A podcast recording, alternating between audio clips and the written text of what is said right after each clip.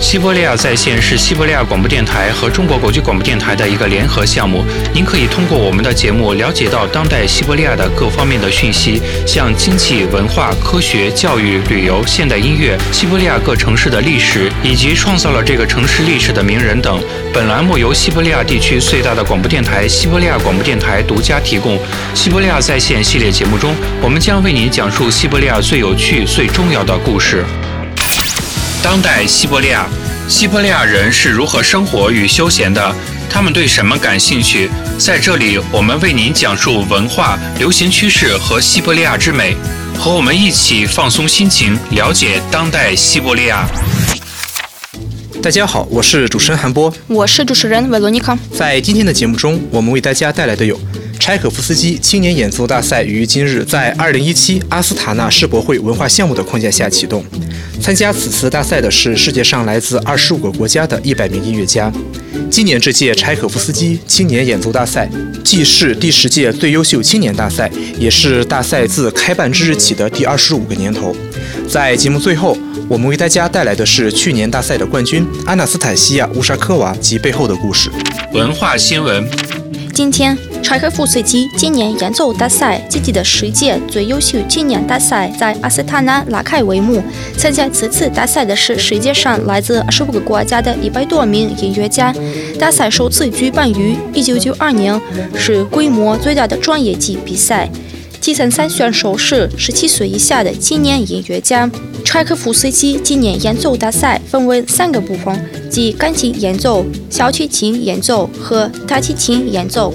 本届大赛的特殊之处就在于是2017阿斯塔纳世博会文化项目框架下的一个活动，其主题与口号是“未来的力量”，以此来阐释柴可夫斯基青年演奏的本质，再适合不过了。今年的这次大赛是哈萨克斯坦民族艺术大学和柴可夫斯基国立大赛颁奖协会联合举办的。大赛的开幕式、闭幕式及比赛第三环节的举办地都是阿斯塔纳最好的各个音乐大厅。大赛的评委是来自俄罗斯、哈萨克斯坦、美国、日本、韩国、中国、匈牙利、拉脱维亚、法国、瑞士、英国和越南等国的艺术活动家和著名音乐人。小提琴演奏赛的评委代表是苏联人民演员维克多·特列季亚科夫。大提琴演奏赛的评委代表是俄罗斯人民演员圣彼得堡音乐之家的艺术总监谢尔盖·洛尔杜金。届时，各媒体机构都将对此次大赛作出报道，包括西伯利亚媒体集团旗下的前进电视台、西伯利亚广播电台、西伯利亚新闻社和鄂姆斯克在线等媒体机构也都会对此作出报道。就像跨国发展集团对外联系事务部副总经理谢尔盖·基门斯基在新闻发布会上介绍的那样，自2015年大赛在新西伯利亚市成功举办之后，国际大赛颁奖协会开始了今年大赛。在柴可夫斯基国际大赛颁奖协会今年大赛部代表第九届大赛冠军阿纳斯塔西亚·乌沙科娃的提议下，评委组中也将包含今年音乐奖。就像莫斯科柴可夫斯基国立音乐学院的院长亚历山大·索洛科夫在大赛前夕指出的那样。今年的大赛及第十届大赛，在一九九二年第一届莫斯科青年音乐家大赛举办以来第二十五年头举办，具有十分重要的意义。哈萨克民族艺术大学校长艾曼·马萨霍扎耶娃指出，在哈萨克斯坦，柴可夫斯基非常受人敬重，并且经常演出柴可夫斯基创作的歌剧，而演出其作品的都是经济的音乐团体。美的奥秘。我们今天的节目的主人公是一位非常年轻的西伯利亚人阿纳斯塔西亚·乌沙科娃，他是鄂木斯克艺术学校的毕业生，曾于2015年获得柴可夫斯基青年国际大赛大奖。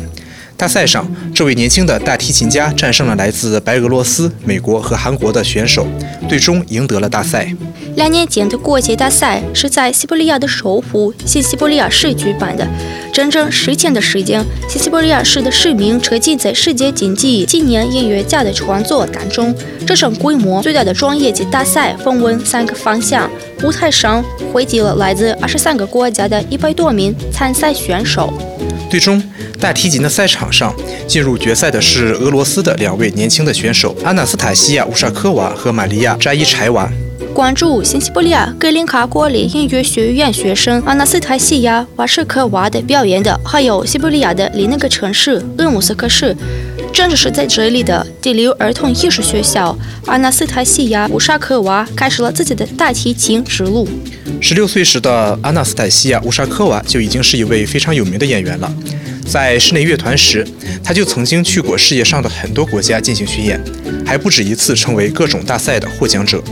因此，柴可夫斯基国际大赛上的这次胜利对于他来说，并没有什么特殊的意义。八岁时，阿纳斯塔西亚·乌沙科娃成为第六艺术学校一名学生。他的启蒙老师伊莲娜·巴尔霍缅克对于他这次柴可夫斯基国际大赛上的胜出，并没有表现出很大的惊奇。毕竟，在阿纳斯塔西亚·乌沙科娃还是一名学生的时候，他的老师就看出来了，他将来一定会非常成功。据他的老师介绍，从见到他的第一眼起，他就明白了，他的学生非常具有音乐天赋，并且还非常大方，善于交流。他的这位学生对什么都充满了好奇，对什么都非常感兴趣。正是这份兴趣，让阿纳斯塔西亚·乌沙科娃走上了成功之路。也许正是这份对目标的执着起到了非常大的作用。当时，来自欧洲、亚洲和美国的一百二十名选手为了这个最好的称号而战。大赛分三步进行，国际大赛评委并没有因为年龄而对谁格外开恩，采用的都是统一的标准，即成人选手标准。最终，甚至是那些最有人气、最受欢迎的选手，也没有逃过被淘汰的命运。柴可夫斯基国际大赛不是弱者的舞台。据他介绍，特别难的是第三环节，选手在演奏时全凭记忆，不可以看乐谱。